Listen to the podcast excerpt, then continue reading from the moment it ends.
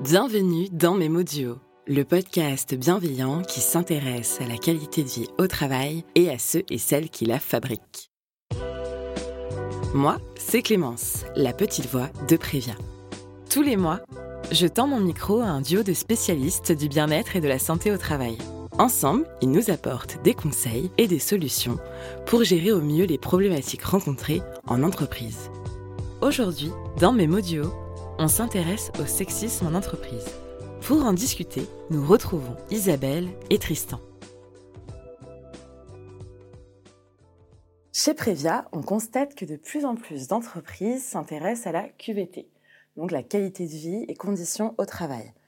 Nos équipes interviennent euh, bah, auprès de nombreuses euh, sociétés pour des demandes précises. Mais lorsqu'ils se mettent à creuser et à échanger, une fois sur trois, nos experts décèlent du sexisme. Alors pourtant, il fait partie des éléments importants euh, à prendre en compte pour développer une politique QVCT. Cinq ans après le mouvement euh, hashtag MeToo, on constate que le sexisme est toujours aussi tenace en France. Euh, le Haut Conseil d'ailleurs à l'égalité a de nouveau braqué ses projecteurs sur ce fait marquant. Après avoir dévoilé son deuxième baromètre sur l'état du sexisme en France en janvier dernier, les Français ont de nouveau ouvert le débat sur ce sujet, disons-le, encore un petit peu trop tabou.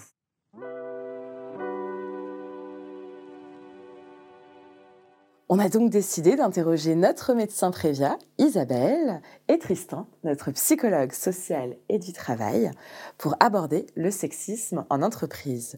Bonjour à vous deux. Bonjour. Bonjour. Et pour commencer, parlons un peu histoire. Et oui, avant de parler du sexisme en entreprise, euh, moi j'avais envie de vous faire un petit rappel historique. J'ai lu récemment un excellent livre qui s'appelle L'homme préhistorique est aussi une femme de Marilène Patou-Matisse vous en avez peut-être entendu parler d'ailleurs. Dans cet ouvrage, l'autrice nous montre que les femmes préhistoriques ne faisaient pas que la cueillette et le ménage dans les grottes. Elle explique bien, euh, je mets des guillemets, l'homme préhistorique est également une femme. Et elle rejette la vision sexiste des manuels d'histoire écrits en grande partie par des hommes. Et à ce sujet, il y a une petite anecdote qui illustre très bien le sexisme. Euh, c'est l'histoire d'un squelette suédois qui a été exhumé euh, à la fin du 19e siècle par des archéologues à Birka en Suède. Lors de sa découverte, il est considéré comme l'archétype du guerrier viking parce qu'il était entouré d'une parure de chef de guerre, d'armes et de chevaux. Et puis en 2017, il a été prouvé qu'il s'agissait bien d'une femme grâce aux analyses ADN. Donc ce que je, veux vous montrer là, hein, c'est que le sexisme trouve son origine dans des stéréotypes de genre profondément ancrés et que cela prend beaucoup de temps à déconstruire. Et euh, parmi ces faits historiques, euh, est-ce que tu pourrais nous dire à peu près quand est-ce que le terme sexisme est apparu? Eh bien justement, Clémence, il y a une autre anecdote historique sur la première apparition du mot sexisme. Il a été utilisé euh, aux États-Unis en 1965 pour la première fois par euh, l'enseignante Pauline Litt de l'Université de Lancaster en Pennsylvanie, devant un parterre d'étudiants euh, exclusivement masculins. Et donc, je vais vous citer un court extrait de son discours. Vous allez voir, il est encore très actuel. J'ouvre les guillemets.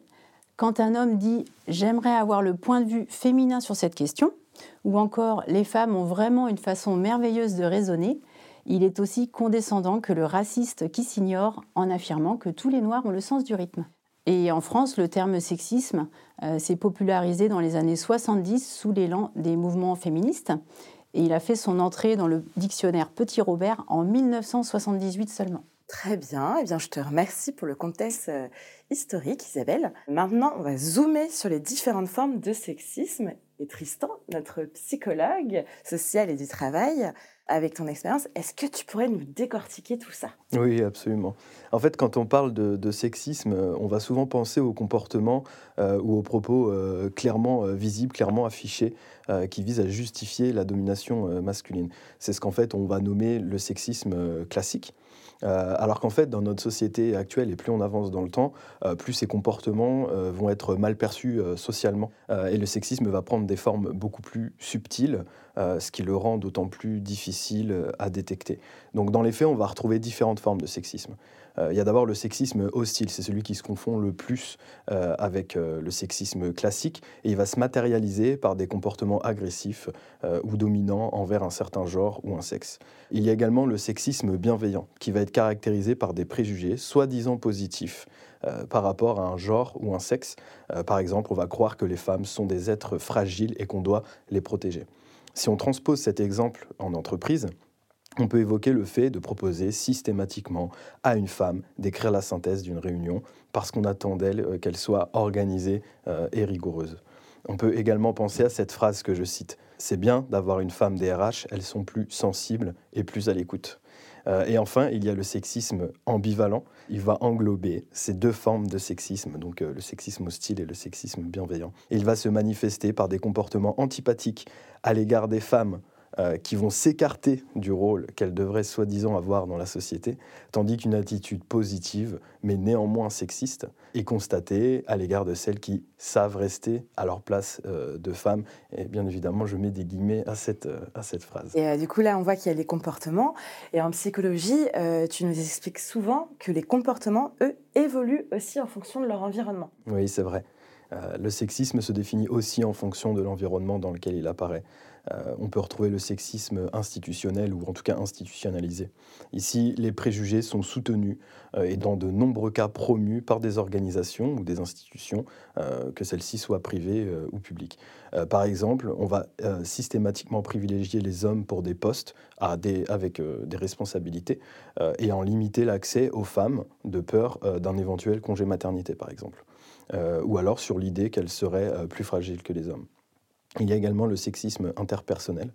Euh, donc c'est celui qui va euh, euh, se, manifester généralement dans les interactions familiales, amicales, avec des collègues, mais aussi avec des inconnus dans la rue par exemple, ou aussi en entreprise.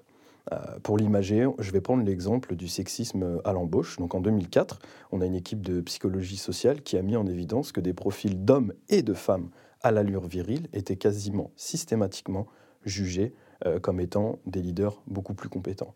Euh, inutile ici de dire qu'il est difficile, pour ne pas dire impossible, de juger la compétence d'une personne en se basant sur des traits physiques. Euh, et en fait, ces résultats montrent simplement que le Kidam tend à considérer que les personnes avec des traits féminins euh, ont plutôt des compétences de communication ou d'empathie plutôt que, que de leader en fait. Et enfin, on va retrouver le sexisme intériorisé, qui va se manifester par des croyances personnelles façonnées par l'éducation, euh, le pays d'origine, les histoires de vie, etc. Donc c'est vraiment le fait d'intérioriser le sexisme sous différentes formes, et notamment par ce qu'on appelle euh, la menace du stéréotype. Donc euh, pour mieux comprendre ce que c'est, je vais vous donner l'exemple du test de mathématiques, qui est une expérience de psychologie sociale qui a été menée en, en 1999. Donc un même test de mathématiques va être présenté à deux groupes d'hommes et de femmes différents. Et dans le premier groupe, on va annoncer que ce test va produire des différences de résultats selon le sexe. Dans le deuxième groupe, on va informer que ce test ne produit aucune différence. Donc c'est bien ça qui est, important. Et les résultats en fait, de l'expérience vont montrer que les femmes ont obtenu des performances moindres dans le premier groupe, tandis que cet écart est gommé dans le deuxième groupe. Et ça, c'est un réel exemple euh, de l'intériorisation du sexisme. Je me permets de rebondir euh, sur tous les exemples de sexisme euh, que tu viens de nous donner, Tristan. Alors, faut savoir qu'ils sont interdits par la loi. Et le Code du travail consacre vraiment un titre entier à l'égalité entre les femmes et les hommes. D'ailleurs, vous pourrez voir l'article dans la description de l'épisode. Et tout à l'heure, j'ai mentionné l'HCE, le Haut Conseil à l'égalité entre les femmes et les hommes. Suite au baromètre de janvier sur l'état du sexisme en France, ben, on peut dire qu'on tire une nouvelle fois la sonnette d'alarme. Et Isabelle, est-ce que tu peux nous dire ce que tu en penses? Eh bien, j'en pense plein de choses, Clémence. Ça me fait bondir, ça c'est sûr. Quand je lis les chiffres qui sont sortis, 57% des femmes ont déjà subi des blagues ou des remarques sexistes. Et au sein des catégories socio-professionnelles supérieures, il s'agit même de 66%. 41% subissent un déséquilibre dans les tâches ménagères. 41% ont vécu des sifflements et des gestes déplacés de la part d'un homme. 29% ont vécu des remarques faites sur leur tenue ou leur physique.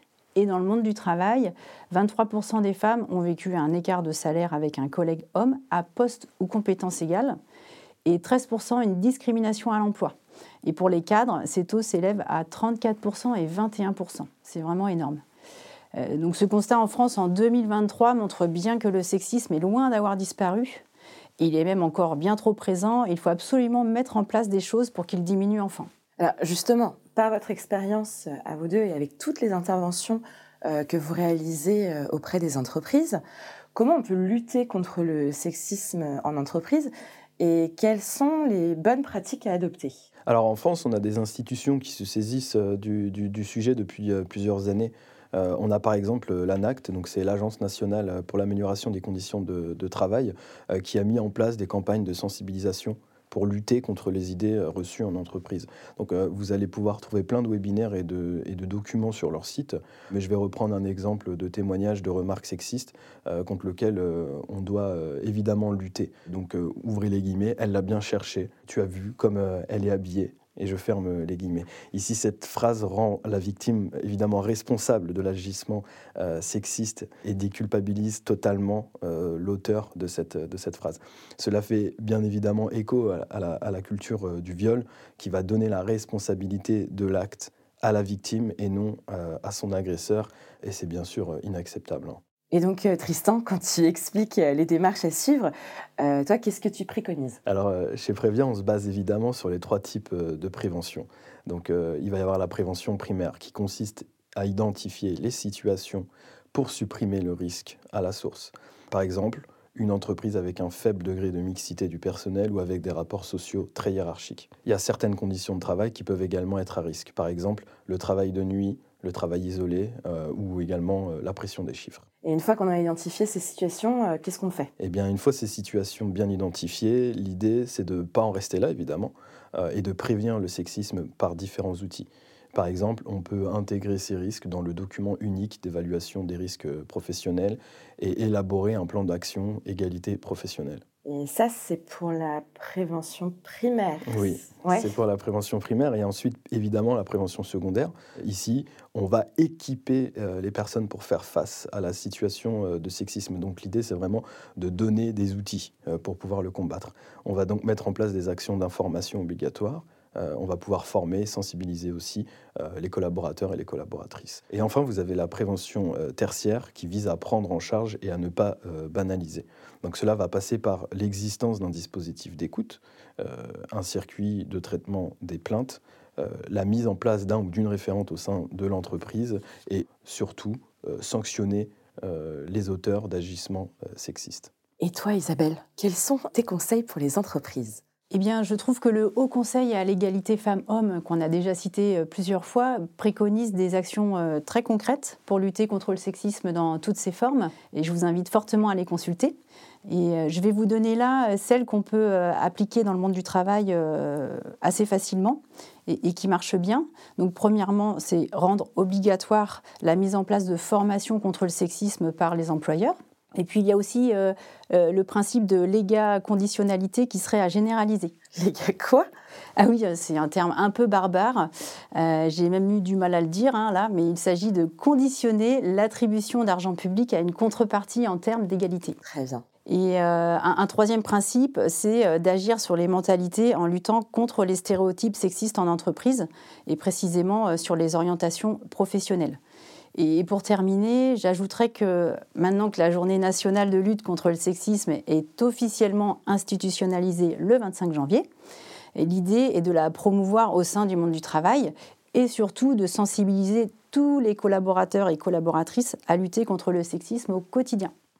Merci à vous deux de nous avoir éclairés sur le sexisme en entreprise. Alors, on constate que c'est encore bien ancré en France et dans nos entreprises.